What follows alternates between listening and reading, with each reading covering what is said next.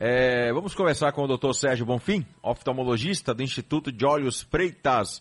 E o assunto é o adiamento de consultas oftalmológicas que pode causar danos irreversíveis na visão. Não é isso mesmo? Doutor Sérgio Bonfim, bom dia. Bom dia, meu amigo. Como vai, Calil? Tudo bem? Tudo bem, graças a Deus. Eu estou aqui ao lado de Pedro Santos Sé. É, existe, Prazer hoje uma, existe hoje uma dúvida, que é, também é minha, é, Silva Rocha vai dizer assim, vocês não, vocês não entrevistam, vocês fazem consulta. um abraço para Silva também. Grande Silva Rocha. É, doutor, é o seguinte, essa dúvida também é minha. É. Antigamente, eu tinha lá, quando eu comecei a usar óculos, eu tinha o quê? 13, 13 anos de idade, né? Já, já, eu já nasci, já nasci com, com problema na, na visão. É. Aí se dizia o seguinte, que é, a gente tem que ir no médico periodicamente a cada dois anos. Aí outro dia eu estava ouvindo, não, é de seis em seis meses. De fato, qual é o período que a gente tem que estar tá indo ao médico oftalmologista, doutor? Pois é, Calil. É, essa é uma dúvida bastante frequente, tá certo? Na verdade, assim, o ideal seria uma média de, em um ano, o paciente ser avaliado, porque oftalmologia é aquela área da medicina que a, o paciente vai ao, ao, encontro do médico sem, muitas vezes, é, precisar estar doente. A gente pratica muito a, a medicina preventiva, entendeu? Porque em oftalmologia existem muitas doenças silenciosas.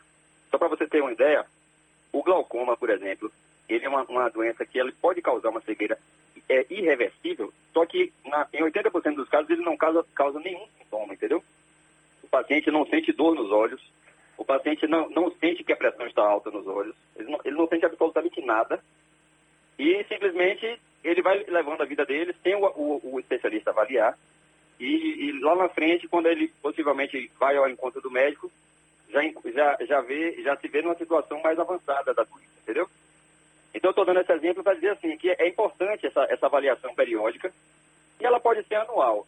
É claro que alguns pacientes que já têm algum problema oftalmológico, por exemplo, um, um, grau, um grau de óculos, um grau alto, uma doença como o glaucoma, por exemplo, que eu falei, é claro que não será de ano em ano a consulta. Aí pode ser com seis meses, alguns casos até três meses, entendeu? Mas assim, uma média anual, uma vezinha por ano, pelo menos, seria o ideal para poder fazer uma, uma boa avaliação periódica.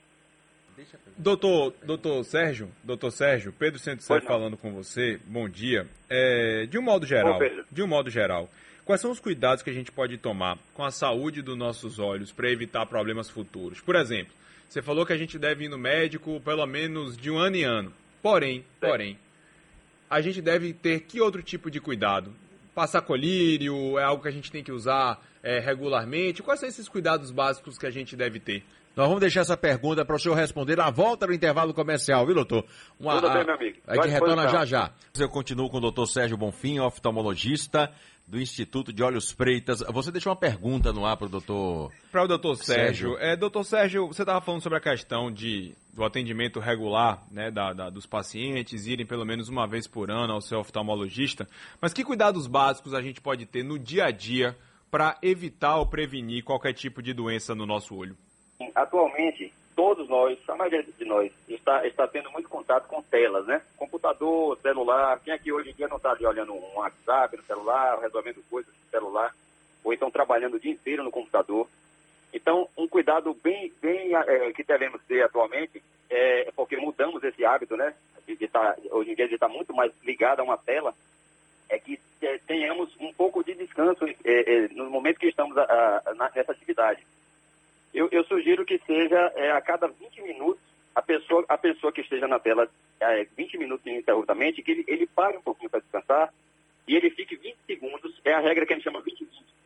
Ele fique, ele fique 20 segundos olhando para um lugar é, distante, para que não haja é, nenhum dano é, em relação à, à cuidado visual dele no futuro, tá certo? Está tendo até um, um, aumento até em crianças de, de miopia por conta disso. As crianças estão muito na tela, muito nos joguinhos ali do celular. E os pais têm que estar atentos a, isso para poder eles terem esse, esse, esse descanso, tá certo? Então, o indicado, o, o que a gente recomenda é que a cada 20 minutos a pessoa descanse 20 segundos olhando para longe e depois ele volta a fazer a atividade dele.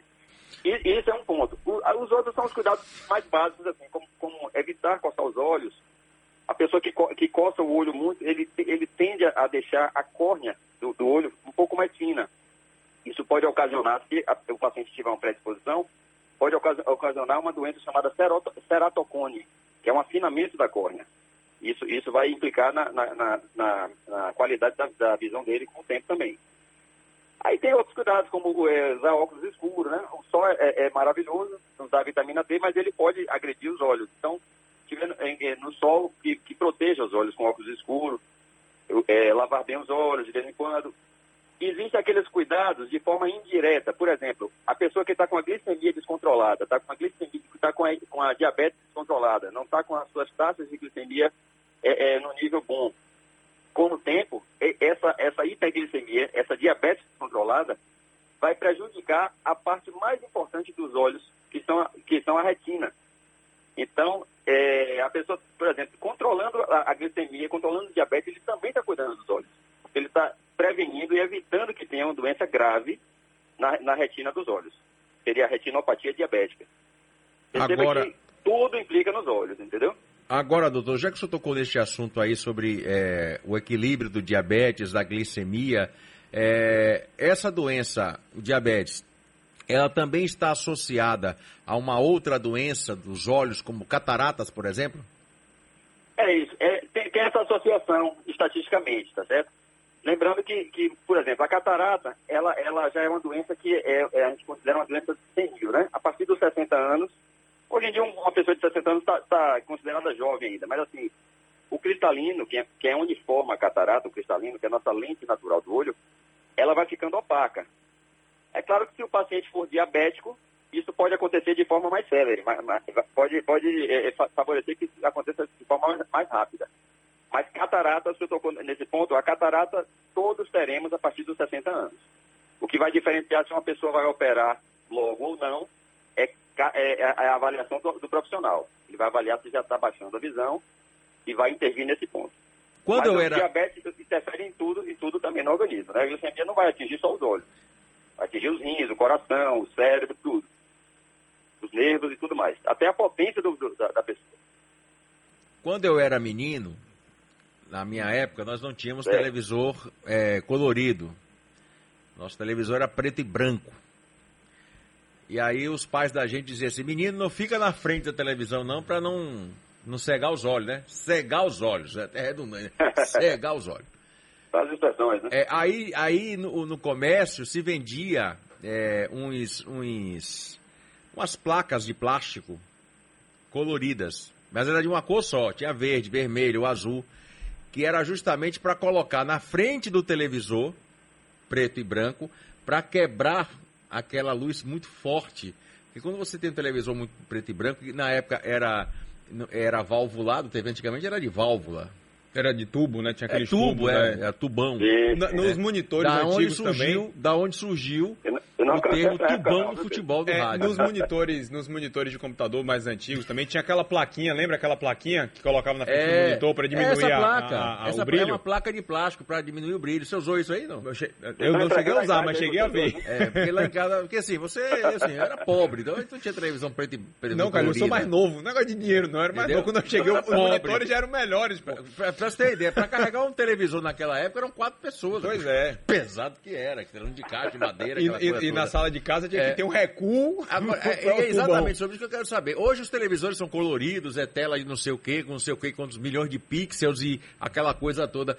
É, hoje o televisor, a pessoa ficar muito na frente, é menos nocivo que naquela época, doutor?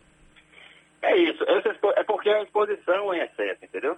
É a exposição de estar em cima. É, essa questão da, da luminosidade alta em cima dos olhos, a, a gente compara também quando está no sol, entendeu? No ambiente aberto é a exposição. Tudo em excesso prejudica nos olhos muito mais, entendeu? Mas não, não, não chega, não, não, é assim, a pessoa vai olhar um pouquinho ali na televisão, não vai, vai, vai causar uma doença, também não é assim, entendeu? É a exposição a longo prazo, entendeu? Por isso que eu toquei no ponto das telas, porque hoje em dia a gente fica, uma grande parte das pessoas fica o tempo inteiro na tela ali, no computador. Tem gente que trabalha, começa de manhã e só para de noite, entendeu?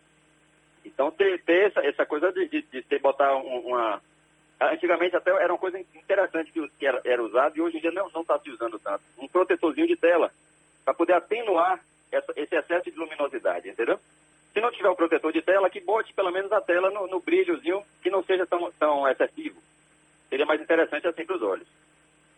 Doutor, certo? É, uma pergunta para quem usa óculos como eu, por exemplo. Eu uso óculos usei desde cedo, de repente durante um tempo parei e depois percebi que eu vou ter que morrer com ele. Mas por que morrer com ele? Porque meu grau, ele não equilibra, ele não para.